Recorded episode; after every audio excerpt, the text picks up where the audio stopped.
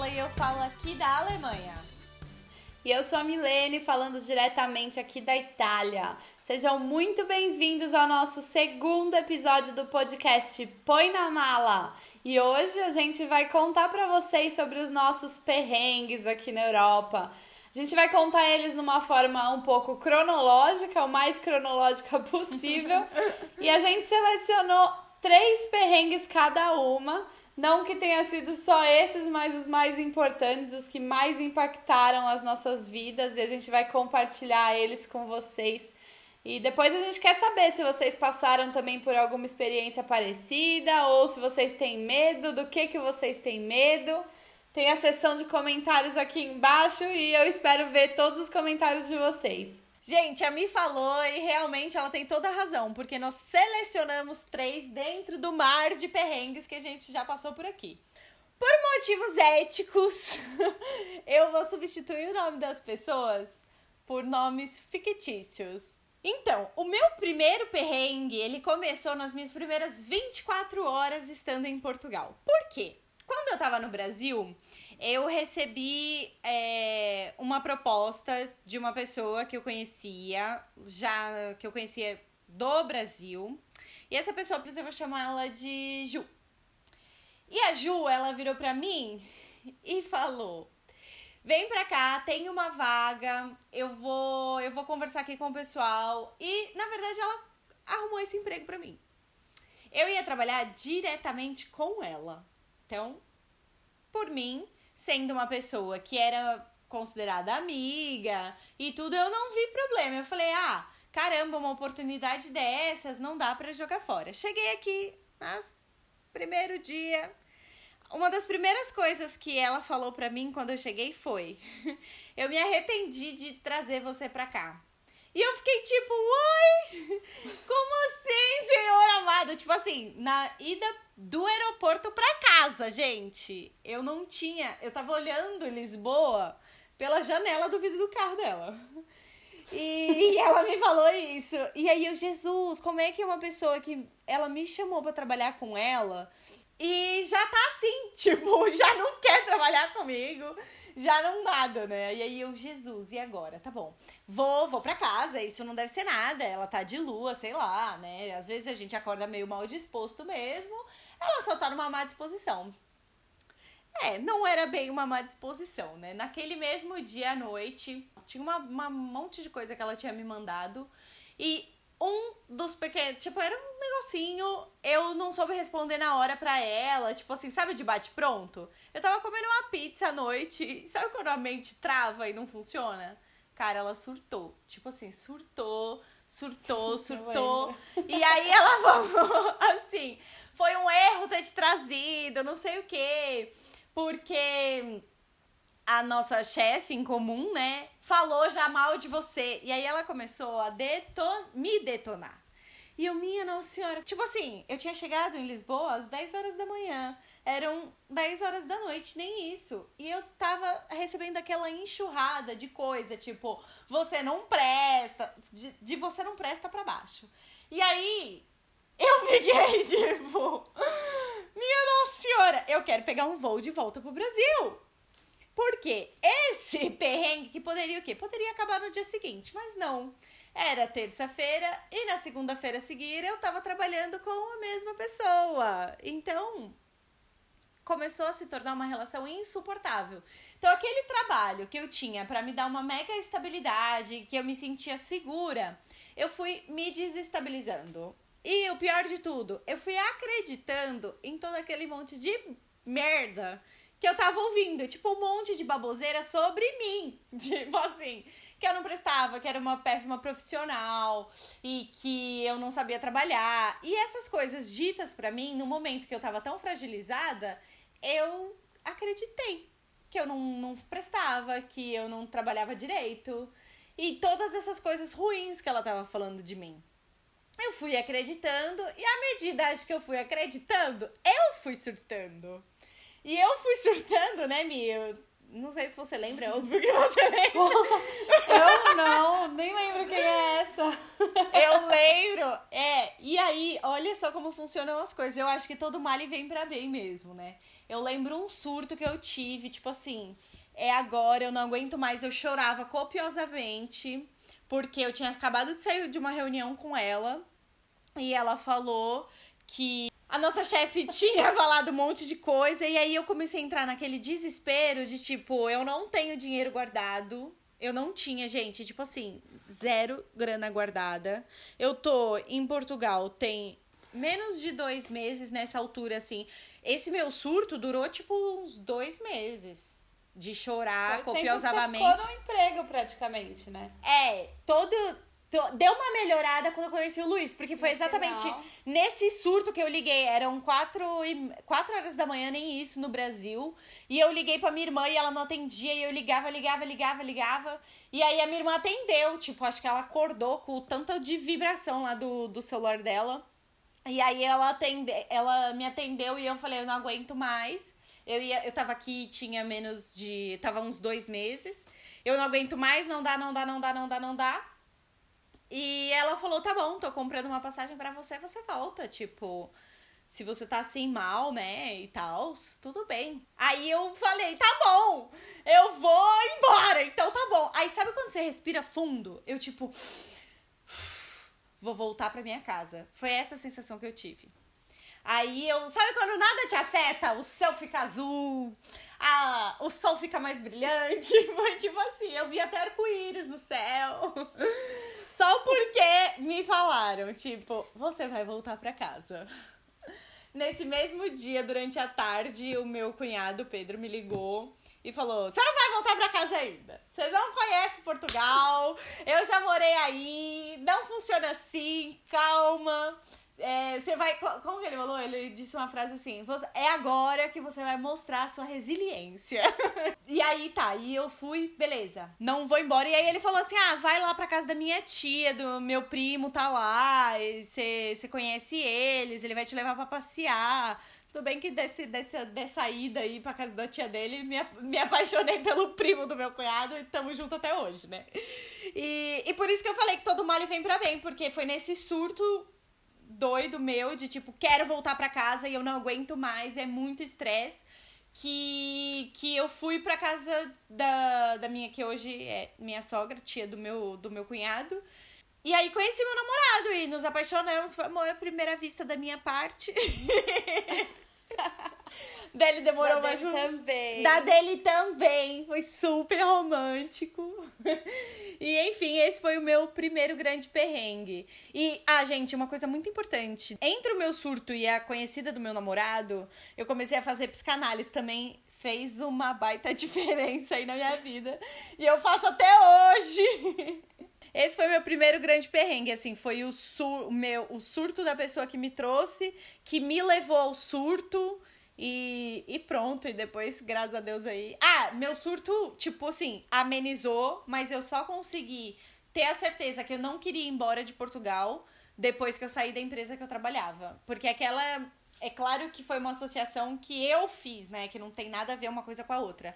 Mas eu não conseguia me trabalhar naquela empresa por conta do estresse que, que, a, que a pessoa tinha, tinha causado na minha vida. Então, eu quis me desligar total. E, e foi até aí que meu surto durou. É, eu lembro muito bem dessa fase da Carla e todas essas conversas que ela comentou, tal desses surtos que, que a Ju tinha com ela. Ela mandava sempre print pra gente, pra mim e pra Paty, que é a irmã da Carla. E ela gravava, às vezes, essas conversas para falar, gente, eu juro que não é, eu não tô louca, ela faz isso mesmo. E daí a gente ouvia e o que eu lembro muito, assim, eu conversava muito com a Pati, sem a Carla, pra falando assim, a gente precisa fazer alguma coisa com essa menina, gente, ela não pode, tipo, contra a menina. A gente não acabou não fazendo nada, mas a gente pensou em, assim, um milhão de planos mirabolantes, sabe, assim, de vingança. A gente ficou com uma raiva. uma raiva muito forte, parecia que estava acontecendo com a gente, porque era aquela coisa de ver a sua amiga passando por uma situação dessa e não ter nada que você possa fazer. Então, óbvio, a gente dava apoio moral, mas era uma situação que não era a nossa, né? E muito legal o que a Carla comentou assim de ela não estava preparada psicologicamente para receber esses insultos ou qualquer outra coisa, né? Então é. era muito um foi um momento frágil mesmo, né? Não é culpa da menina, claro que com certeza aquela menina tem os problemas dela, mas é a gente que escolhe o que a gente recebe, né? Exatamente. E é como se naquele momento eu me sentisse uma pessoa tão frágil que se ela me falasse que o céu é verde, eu acreditaria. E por isso eu acreditei em tanta coisa ruim que ela disse de mim. Quem me conhece sabe que eu sou um doce. É, e tinha muita coisa que no fim ela acabou descobrindo que era mentira. Nossa, é verdade. Que a, que a chefe, ela falava que a chefe tinha falado, só que no fim a a Carla acabou descobrindo, conversando com a chefe, que não, não tinha existido nada daquilo. Então foi uma coisa muito. uma realidade plantada por essa outra, essa pessoa, né? E que a Carla acabou absorvendo, absorveu tudo, né? Essa mudança, então foi, foi muito. Esse impacto acho que foi muito forte. Eu acompanhei muito de perto, eu sei quanto foi difícil. Foi. Não, foi, foi bem tenso, é. assim, é. Hoje, hoje, gente, eu não tenho nada contra a Ju, tá? Tipo, esse perrengue passou, eu resolvi as coisas internamente, nunca mais falei com a Ju, e hoje eu desejo, assim, que ela seja uma pessoa iluminada e que ela tenha melhorado como pessoa. E só, ponto. Tipo, eu não guardo isso de raiva coletiva, porque realmente causou mesmo uma raiva coletiva da Ju. E no fim das contas, depois de muita sessão de psicanálise, né? a gente descobre que na verdade eu aceitei receber tudo aquilo. Então, é muito entender que a, pessoa também estava desequilibrada e que talvez ela tivesse coisas a resolver dentro dela mesma e por isso ela descontava tanto em mim. Mas é isso, olha, esse foi meu primeiro perrengue, foi meio que um misto de eu quero ir embora com, com um profissional. Agora, o meu primeiro perrengue aqui foi em relação à casa que eu teria que ficar aqui. Acho que bastante da nossa audiência acaba sendo pessoas que querem fazer processo de cidadania e todo mundo sabe que a gente precisa ter uma residência aqui. Então eu vim pra cá é, com o Airbnb e eu peguei um Airbnb, Airbnb, uh, Airbnb por 10 dias. E a ideia era ficar nessa casa por 10 dias e nesse meio tempo encontrar uma casa para alugar para eu poder realmente dar início ao meu processo de cidadania. E eu fiquei, essa casa era muito boa, né? Só que esse tempo que eu cheguei aqui procurando casa, eu comecei a ver que as coisas não eram simples. Não porque Itália é muito burocrático nem nada disso, mas imagina você imigrante sem trabalho no lugar, você não tem nada, a gente não tem visto aqui, a gente chega com um visto de turista e chega numa imobiliária e fala que quer alugar uma casa, assim, ninguém vai alugar uma casa para você, né? Não é simples assim. Eu rodei muito, eu lembro que foram 10 dias bem intensos, que na verdade se ampliaram. Eu cheguei a aumentar o tempo desse Airbnb para 30 dias na verdade, mentira, foi até mais. Eu primeiro peguei para 30, mas no final eu fiquei 45 dias lá. E eu andava a cidade inteira atrás de imobiliária, loucamente, precisando achar uma casa e não achava. E daí eu tentei, eu lembro que tentei negociar com o dono do Airbnb, né, se ele não alugava para mim para eu poder fazer minha residência lá. Mas ele, a casa era dele, da irmã e do irmão. E a irmã dele, por algum motivo, não quis alugar essa casa para mim. Né? Ela achava que ele falou para mim que assim, aqui o processo é muito burocrático para expulsar alguém. Então ele tinha medo da gente não ir embora da casa dele e eles iam precisar daquela casa em algum momento. Então é, ele falou: ah, se qualquer coisa acontecer, ela tem medo porque eu entrar na justiça para te expulsar da casa é muito, isso vai levar anos, né? A gente não pode correr esse risco. E eu lembro de uma ligação que eu tive com ele, eu liguei para a irmã dele também. Mas teve uma ligação, eu tava falando com ele, daí ele começou a me falar isso. E eu desliguei na cara dele porque eu choro muito.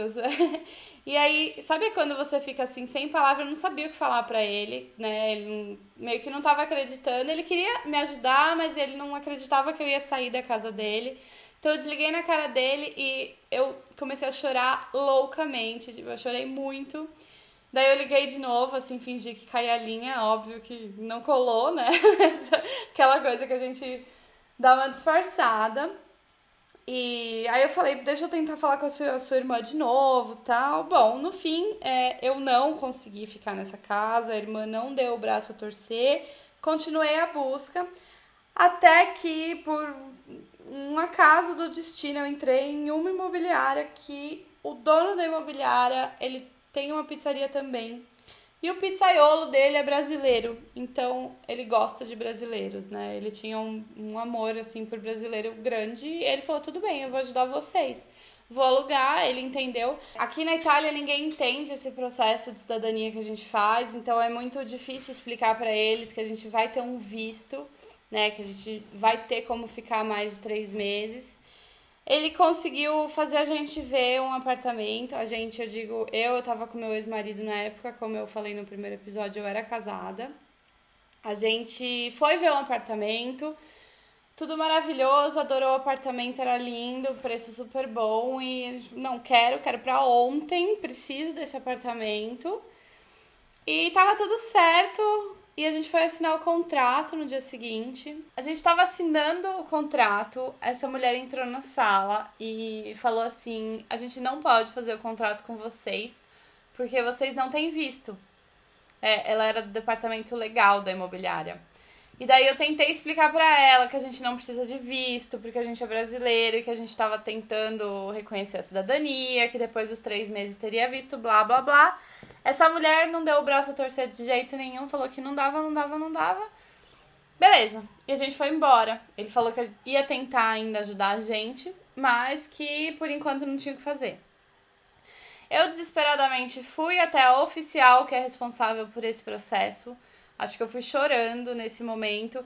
E entendam aqui que tudo isso foi com um italiano super básico, porque eu estudei por aplicativo só antes de ir para Itália.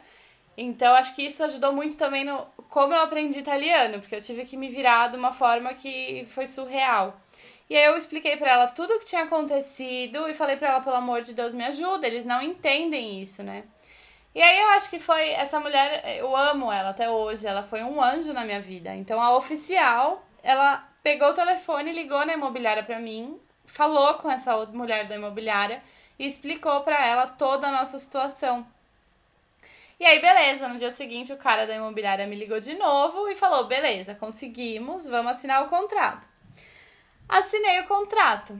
Acontece que a casa que a gente tinha visto, é, ele pegou. Eu, eu, não sei se foi um, um dia depois, assim, que a gente ia pegar a chave, e ele falou: não vai dar mais.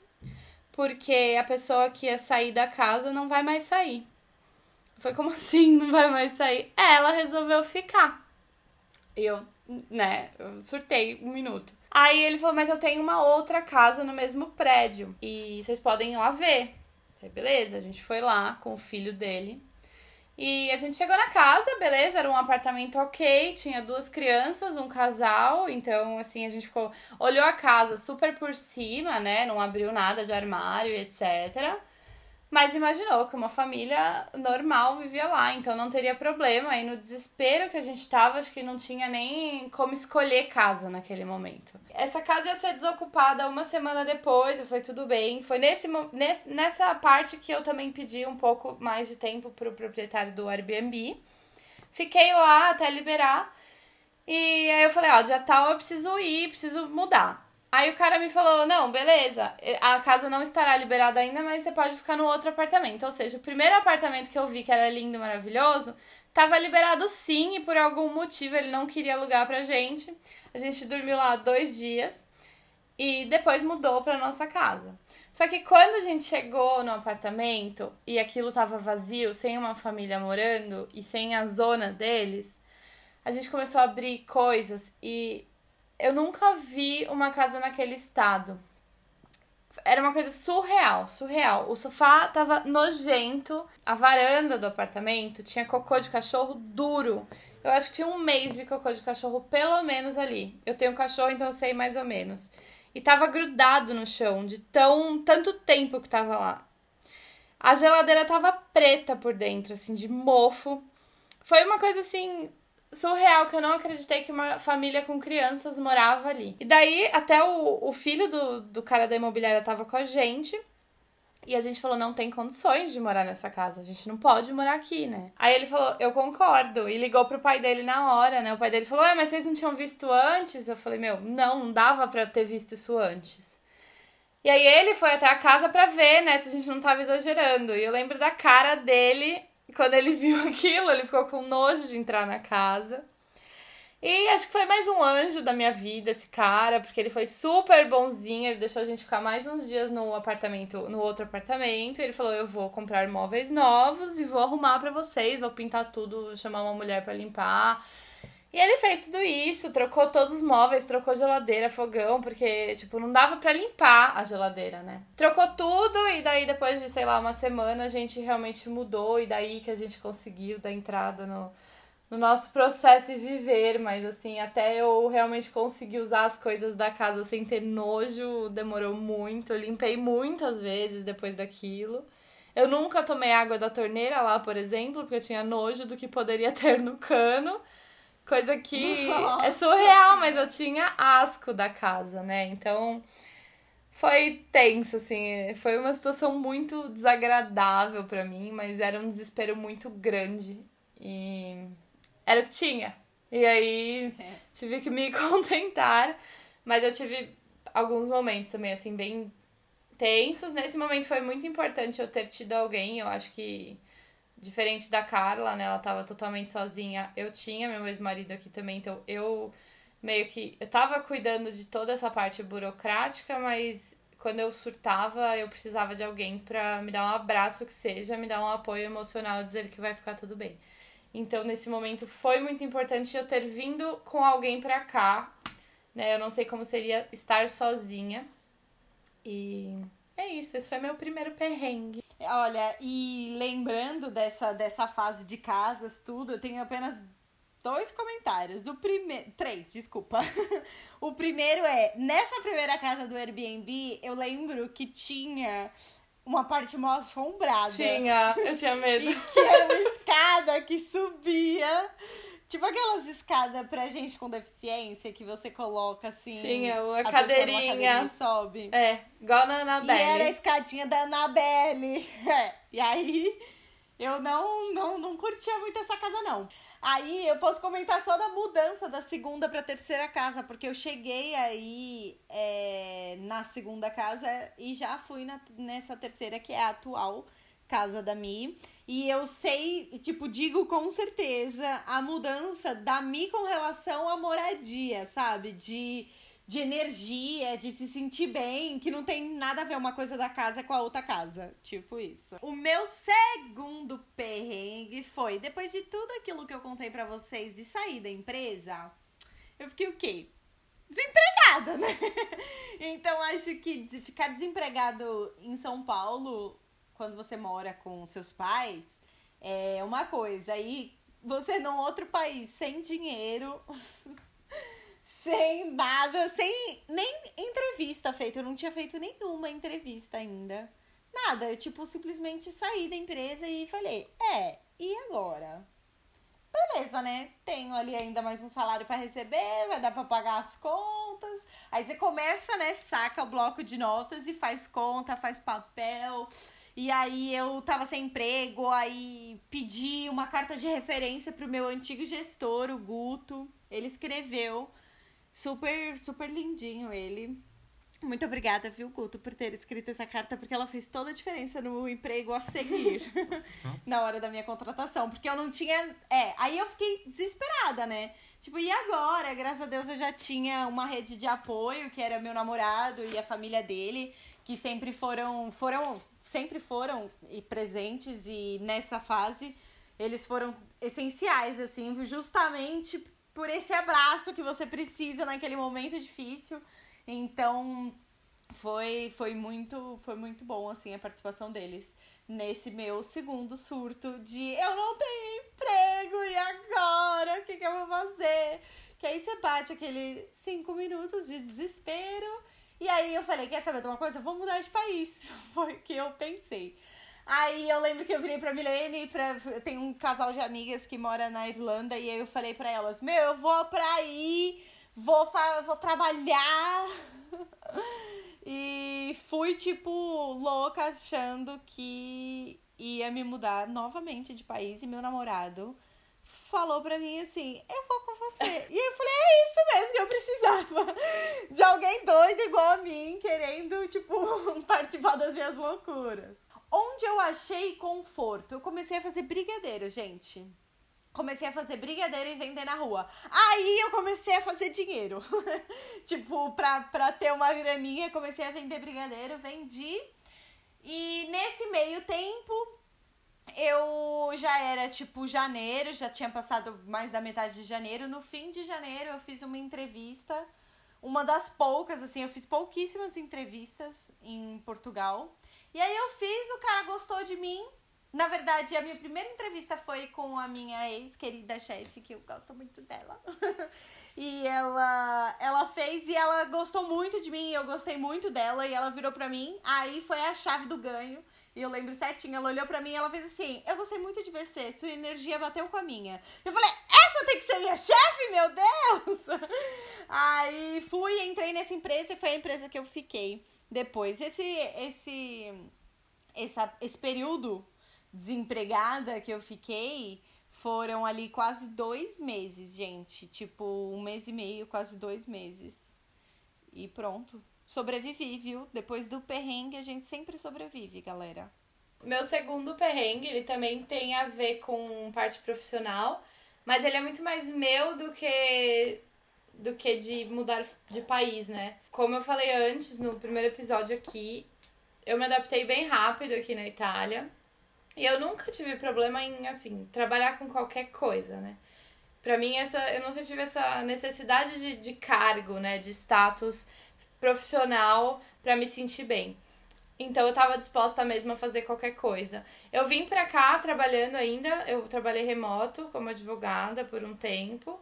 Só que aí chegou um momento que a minha ex-chefe falou que não, pra ela não fazia mais sentido, pra mim também não fazia mais sentido, tinha pouquíssimo trabalho, ela tava me pagando pra nada, também não ganhava praticamente nada. E aí ela falou: não, beleza, então vamos. A gente se desligou, tá tudo certo. Eu falei: bom, beleza, agora eu preciso substituir. No dia seguinte eu consegui um emprego de babá, comecei a trabalhar com duas meninas francesas. E tudo certo, beleza, não pagava muito porque eram poucas horas, não pagava as contas, né? Só que dava pra se virar. E eu comecei, depois de, um, de bastante tempo aqui, eu resolvi empreender, né? Eu resolvi começar a minha empresa. Só que eu já tinha tentado fazer isso no Brasil e não tinha dado certo. A minha parte profissional, minha vida profissional era muito falha no Brasil. Eu nunca tinha me achado. Então, o empreender aqui foi muito difícil para mim por medo. Eu tinha muito medo de falhar. Inclusive, no começo do meu trabalho, eu continuei trabalhando como babá, porque eu sempre achava que eu precisava, né? Assim, eu preciso ter essa, essa coisa certa comigo pra, sei lá, pra confiar em mim, pra... Eu não, eu não sei explicar exatamente o porquê, o que, que eu sentia, mas eu achava que eu precisava ter um backup, né? Não que isso seja muito ruim, mas aí eu também não me dedicava o suficiente à minha nova empresa, ao meu novo negócio. Né? Eu não acreditava que eu podia realmente ser uma pessoa de sucesso e ter uma empresa que funcionasse e que desse lucro e que pagasse minhas contas. Isso eu acabei descobrindo que eu consigo e que dava certo só depois do meu divórcio, quando eu passei a morar sozinha e ter que pagar as minhas contas sozinha, que foi quando eu percebi que eu conseguia sim e aí, nesse momento, eu também parei de, de trabalhar como babá e foco total na empresa. Hoje eu tô super bem, hoje finalmente me achei profissionalmente. Mas foi um período muito difícil para mim esse de acreditar que eu era capaz, né? Não por ser na Itália, mas por ser uma coisa que eu tinha tentado antes e tinha falhado. Então, isso para mim foi. E, e diferente do primeiro perrengue que eu precisava de um apoio, nesse caso, eu só me achei, eu só passei por ele quando eu me vi sozinha e vi que eu conseguia sozinha. Então foi uma descoberta nova que me trouxe muito crescimento, né? O quanto eu precisava me conhecer mais, ao invés de achar que eu precisava de apoio externo. É muito real essas amarras que a gente coloca pra, nossa vida, né? E quantas vezes a gente deixa o medo da falha impedir que a gente faça as coisas, né? E aí você começa a entrar naquele fluxo de que você passou por um perrengue de medo e de, de empreender, mas que na verdade é uma história de superação, né? Porque você deu super certo, porque você é uma pessoa de sucesso. Uh! Aê! O meu terceiro e último perrengue, gente, na verdade não vou falar no passado, porque é um perrengue atual, que é e não poderia não poderia deixar de ser que eu acho que desde que eu me mudei pra cá, é o que eu mais recebo de pergunta no Instagram é como você está se virando com a língua? Porque eu não sei, gente, de onde eles tiraram as, as palavras e, e a forma que eles escrevem, que não faz o menor sentido. Tipo, tem palavra que é igual na língua inglesa e no alemão, tem palavra que é igual acreditem se quiser, no português e no alemão. E tem palavra que, tipo assim, parece sopa de letrinhas, que eles cataram ali meia dúzia de letra, meia dúzia de coisa, cataram uma banana, meteram no meio e pronto. Tipo, fizeram uma palavra ali. Alguém tossiu e virou uma palavra, Exato, né? espirrou e aí virou palavra. Então, esse é o meu terceiro e atual perrengue, que é a minha barreira da língua. A mim fez um stories esse, esses dias lá no, no no Insta da Pardini, exatamente falando para as pessoas sobre a preparação da língua que você precisa ter antes de você chegar nesse país. Eu não fiz essa preparação, eu estudei um pouco, mas assim, super pouco, perto daquilo que eu poderia, que eu, que eu precisava estudar, porque cheguei aqui achando que, tipo, ia super falar com as pessoas, pelo menos um olá, tudo bem, e você nota que as pessoas falam muito mais rápido do que os aplicativos te mostram, galera tem nada a ver. tem nada... E ninguém fala eu gosto de maçã, né? É, ninguém fala. Porque o Duolingo ensina isso, eu não entendo por que que ele ensina isso primeiro. Bom, e esse foi o meu terceiro e, e último perrengue, que é o meu atual, gente. O meu terceiro perrengue, de novo, ele é uma coisa muito mais pessoal, né, do que da vida na Itália, que foi o meu processo de divórcio. Eu chamo processo porque foi uma coisa que para mim demorou bastante tempo, antes até o momento que eu realmente me separei do meu ex-marido. E ele foi muito difícil para mim por diversos motivos, né?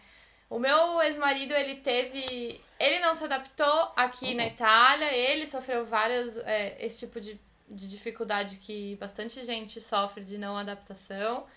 E até um dia a gente pode chamar ele para ser um convidado aqui. Pode Acho que ele mesmo. super toparia de falar dessa experiência dele, né? E ele não se adaptou e, porque ele tinha um cargo muito bom no Brasil e daí se encontrou aqui sem falar a língua e não conseguindo o um emprego, ele acabou entrando um pouco em depressão, né? Acho que foi um início de depressão. E eu acabei entrando muito nessa, né, ou como era um momento de mudança também para mim, eu tinha muita insegurança em relação a muita coisa. Isso acabou que tava me afetando um pouco, eu tava deixando muito isso me afetar. Eu já não tava feliz, né? No relacionamento em si, a gente já tinha conversado diversas vezes sobre, né, a, a infelicidade nesse sentido de insatisfação. E ele, como ele não se adaptou bem aqui, eu acho que é uma coisa que não daria certo eu não achava justo tentar, né, ficar tentando convencer ele a dar certo aqui. Ele não queria tentar sair daqui porque ele sabia também que eu queria ficar aqui, né? Foi uma coisa muito. Era sempre, acho que um tentando agradar o outro, mas sem conversar de verdade sobre, né, o que estava acontecendo. Mas Aí passou na minha cabeça, eu sabia que para mim aquilo não tava dando mais certo. Eu tomei uma decisão, foi um, um, processo que demorou alguns meses. Eu pensava muito nisso, diariamente, será que eu faço? me deu. É, uma das dificuldades muito grandes é que eu sempre achei que eu não ia conseguir ficar sozinha, que eu tinha medo de ficar sozinha. Eu tinha esse receio de terminar o meu relacionamento e não conseguir ficar sozinha e ter que voltar pro Brasil. Isso foi talvez um pensamento um pouco egoísta, né? De ficar algum tempo a mais é, casada porque eu tinha medo de, de não dar certo sozinha. Teve a questão de eu me preocupar muito com essa depressão dele, de eu parecer a, a pessoa incompreensiva que, exato, que larga alguém que está passando por um momento difícil. E teve outros motivos, assim, é, outras dificuldades que eu passei que foram depois que eu tomei a decisão, né? Que foram coisas que eu descobri depois. A questão de eu ficar sozinha, eu me encontrei né? Foi muito bom para mim em termos pessoal, evolutivo, ficar sozinha, eu nunca tinha sido sozinha. Então isso foi, eu tenho certeza que foi uma decisão maravilhosa nesse sentido. Só que a partir do momento que eu terminei o relacionamento e ele passou por um momento muito mal depois desse término, eu perdi muitas pessoas que eu achava que eram próximas de mim, que eram minhas amigas, né? Não só amigos, mas também familiares. Então, tem muito isso. Apesar de do nosso término não ter sido nada assim, a gente não brigou, a gente não, não teve traição, não teve nada de falta de respeito, por isso a gente se dá bem até hoje. Mas as pessoas tomaram partido mesmo assim, né? E foi muito doloroso para mim ver pessoas que frequentavam minha casa, que se fala, tipo, as pessoas falavam que eram amigas, né, que se preocupavam comigo e de repente não. E não que elas se preocuparam em vir conversar comigo e perguntar o que tinha acontecido e perguntar, são pouquíssimos amigos que fizeram isso. Mas as pessoas simplesmente escolheram um lado numa coisa que não tinha lado para escolher e não são mais minhas amigas, né? E para mim é muito doloroso. Até hoje, assim, hoje eu tô muito melhor em relação a isso, mas eu vejo às vezes algumas pessoas já aconteceu, né, que eu ainda elas ainda têm Instagram, ainda estou no Instagram delas, tal elas vêm, tipo, pra Milão, que é do lado da minha casa, e nem me falam, sabe? Então, pra mim, isso é um pouco doloroso ver uma pessoa que frequentava a minha casa muito, que me falava coisas pessoais, sabe? Que eu considerava amigo, vindo pra Milão e não me avisar que vem e não querer tomar um café comigo. Então, e teve muita gente assim, teve gente da minha família que deu que ligou pro, pro Daniel na época, que falou mais com o Daniel, se preocupou com ele e cagou pra mim. Porque eu acho que as pessoas me viram bem depois do término e simplesmente ignoraram o fato de que eu sou um ser humano também, né? Isso pra mim foi, foi um baque, acho que foi bom para fazer uma limpeza, né, de pessoas que, que eu preciso levar pra minha vida e entender que algumas pessoas estão de passagem mesmo. Mas eu não tava preparada para isso, eu não tava preparada para perder esses amigos, eu não tinha um monte de amigo aqui, então eu valorizava muito esses amigos que eu tinha no Brasil. Mas acabou que eu descobri que não eram, né? Não eram meus amigos. Descobri que família não precisa. Não é porque é família que tem que ser super próximo e tem que ser para sempre. E, e eu acabei descobrindo isso da pior forma possível. Então, isso para mim foi um, um perrengue, esse processo, né? toda essa parte do divórcio foi complicado por tudo que eu descobri, né? Mas em contrapartida, foi, como eu falei, super evolutivo para mim como pessoa. Eu finalmente aprendi a viver comigo, a me amar e a me conhecer. Eu acho que eu nunca tinha me dado oportunidade de me conhecer de verdade. E isso faz diferença hoje na minha vida toda. Como eu falei, na minha vida profissional mudou muito, no meu atual relacionamento isso faz muita diferença. E no relacionamento comigo mesma, né? Hoje eu sei que não é terminar com alguém que vai me fazer sofrer ou mudar qualquer outra parte da minha vida. E teve muito isso, né? Muito julgamento das pessoas. Uhum. Eu acho que tem muito julgamento na questão de você estar bem, né? Se você tá bem quando um relacionamento termina, quer dizer que você não presta ou que alguma coisa. E eu acabei começando um novo relacionamento relativamente rápido, sei lá, um mês e meio depois. E eu ouvi pessoas, assim, da minha família, pessoas muito próximas a mim, falando que tinham certeza que eu já tava namorando antes de terminar, né? Então, são coisas que são. Dolorosas acho que de ouvir. não tenho certeza se. as- É, não sei se as pessoas falam por maldade, mas eu ouvi muito isso e com certeza isso dói muito de escutar, principalmente porque. Não sei, eu acho que ninguém se preocupou em perguntar pra mim. Acho que isso que, que foi mais tenso pra mim, que pesou muito pra mim. Então esse momento. Esse processo foi muito complicado. Esses, o processo da decisão e o logo o pós, né? É, e, e vou fazer só um adendo aí que eu tava lá presente virtualmente nesse, nesse período, nesse seu processo de divórcio. E quando você fala, ah, e aí eu tava bem e as pessoas me julgavam. E aí eu pergunto, bem pra quem, né? Porque quando você terminou ah, o seu casamento, vocês não estavam bem, você não estava bem. E não foi um botão clique que, tipo, nossa, terminei, uhul, estou ótima. É. Muito longe disso. Tipo, foi um baita de um processo de, de autoconhecimento pra você ficar bem.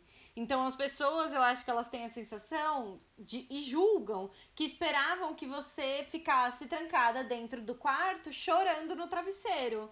E você não fez isso. Mas só porque você não fez isso não quer dizer que você não está, que você estava super bem e maravilhosa e ótima. Não, você podia só estar lidando com o seu divórcio de maneira diferente. É, porque pra mim foi isso, né? O talvez o sofrer que as pessoas, óbvio que quando você recebe uma notícia de uma forma talvez repentina, é muito mais difícil de lidar, né? Mas foi uma coisa que foi trabalhada por bastante tempo. Então, no dia que eu terminei, foi uma decisão que eu tomei antes. Eu sofri, sofri, claro que eu sofri, é um casamento que você tá terminando. E eu sou um ser humano, mas eu tava bem porque eu trabalhei isso. Não foi um negócio que eu falei, ah, hoje eu acho, ah, acho que eu não quero mais ser casada. E estalei o dedo e terminei. Não foi assim que aconteceu, né? Então, é, como eu falei, tipo, os meus amigos ouviram as duas, os dois, duas partes e eu- todos os meus amigos ainda são amigos do meu ex. Mas os amigos do meu ex que eu achava que eram meus amigos não são meus É, eu amigos. sou né? amiga do Dan Algumas pessoas gente. que eu achava que era. Eu, melhor amiga da Milene, tava Inclusive, o logo do nosso podcast foi ele que fez. Então a gente se dá bem, tá tudo bem, tá tudo bem, né? fogo, fogo. Só que nem todo mundo entende isso. As pessoas julgam muito, né? Isso é muito complicado. E pra mim foi difícil, mas também foi super evolutivo. Super. Eu acho que eu aprender a viver também com decepções de amigos é, é muito importante nesse momento, estando longe, porque muita gente se afasta, né, da gente. É isso, eu acho que esses são os nossos perrengues, já basta. Falamos demais de Muito. coisas sofridas, mas todos os, todos os perrengues é, se tornaram muito evolutivos para ambas. Sim. Com certeza nós somos pessoas absurdamente melhores por causa disso. Exato. Hoje eu tenho muito orgulho das pessoas que nós somos, de verdade. É muito fácil ver um- o crescimento depois da, da nossa mudança e depois de cada uma dessas coisas que aconteceu. É muito fácil ver o quanto que a gente mudou e sempre porque a gente resolveu trabalhar a gente, né? O autoconhecimento e. Os três perrengues de cada uma que nós falamos, é, dá pra notar que a gente conseguiu resolver o perrengue porque a gente fez uma mudança interna, não externa. Exato. Todas as vezes que a gente tentou mudar o externo ao invés do interno, o perrengue continuou. Então é por dentro, é de dentro pra fora, viu, gente? Exatamente, é aquilo que a gente falou. A gente recebe, a gente aceita o que a gente quer. O que os outros estão dando é problema deles, mas a gente só aceita o que a gente quer. E ninguém tem culpa por nada que acontece na sua vida. Só você. Só você pode mudar isso, né? E vamos mudar. Sempre que alguma coisa tiver errada, é, é a gente aqui dentro trabalhar isso. Gente, então, olha, e é nesse clima de risada e de superação desse, desse podcast que a gente se despede e relembrando que o nosso próximo podcast, ele vai ser na sexta-feira, às 6 horas da manhã, e o tema será vamos falar então de amizade, né? Linkando já o que a gente comentou aqui. Exatamente. Então a gente se vê na próxima sexta-feira, às 6 horas da manhã. E aí, gostou? Põe na mala.